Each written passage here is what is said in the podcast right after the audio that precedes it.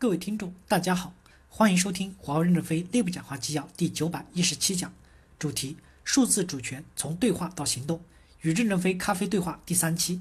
本文刊发于二零一九年十一月六日。接上文，观众提问：美国有机构近期表态，如果中国主导五 G，可能会导致两国互联网脱钩。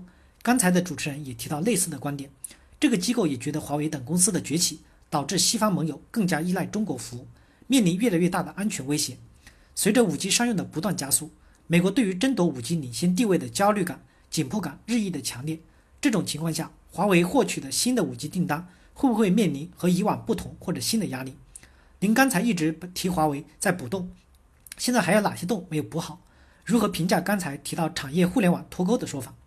任正非回答说：首先，五 G 被夸大了，有人把五 G 这么小小的铁盒子当成了原子弹了，大家觉得它对世界有多大的威胁？我始终不知道有多大的威胁。五 G 技术的发展是土耳其的一个教授在十年前发表了一篇数学论文。我们捕捉到这篇论文以后，组织了几千专家、科学家、工程师扑上去解析。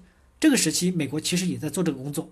美国依靠的是六十年代一篇数学论文，这篇论文刚好是他的老师写的。我们在这个领域中共同开发五 G，应该说我们是一种合作和友好的力量。美国把五 G 的标准选在毫米波。因为毫米波的带宽远远比五 G 宽得多，但是毫米波有一个缺点，覆盖的范围很短。美国可能以为五 G 时代不会这么快到来，将来六 G 产品的覆盖理论和覆盖技术可能有时间得到解决。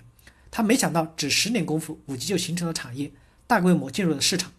我们选择的是厘米波，厘米波是中频。当年的世界在选择的时候，我们公司也是一场赌博，因为很少有厂家愿意跟着我们选这个频率，只有我们选择了厘米波。当然，毫米波我们也在做。但是两个组判断厘米波代表了未来的前景，不幸的是这条路又让我们赌对了。毫米波在短时间内还不能作为广泛的使用，六 G 还不能广泛的使用。我们公司在六 G 也处于领先的地位，判断需要十年以后，十年以后五 G 已经在全世界部署完成，因为五 G 的带宽已经足够宽到人们可能用不完。那么新的蜂窝系统还会不会产生？是问号。在这个竞争中，不能说华为是天生的正确。我们也是在技术的多路径上的赌博，我们赌的是厘米波，结果通向未来的道路刚好是这样。中国在频率的分配上也是基于厘米波的分配，分得最正确。中东没有再去做政策，就按中国这种频率分配的方式，中东完成了频率分配，而且中东对五 G 的投资特别的奋进，中东有可能成为世界五 G 最高的高地。回顾这个过程，我们也没有什么必胜的决信心，有时候也是瞎猫，瞎猫碰上了死耗子，刚好碰上了世界这个需求。我们这三十年的运气比较好，每个点都踩在时代的鼓点上，是碰巧了。观众提问：中国非常希望成为网络大国，亲眼治理规范，并把这些理念输出到海外。想问各位嘉宾，一方面是自由开放的互联网模式，另一方面是中国模式。中国的模式对数据流动和基础设施有限制，各位倾向于哪个模式？任正非回答说：首先，互联网推动了人类社会性的进步，无论 Google、Facebook、亚马逊、微软，还是中国的互联网公司。都推动着人类社会的进步，都对舔平数字鸿沟做出了贡献。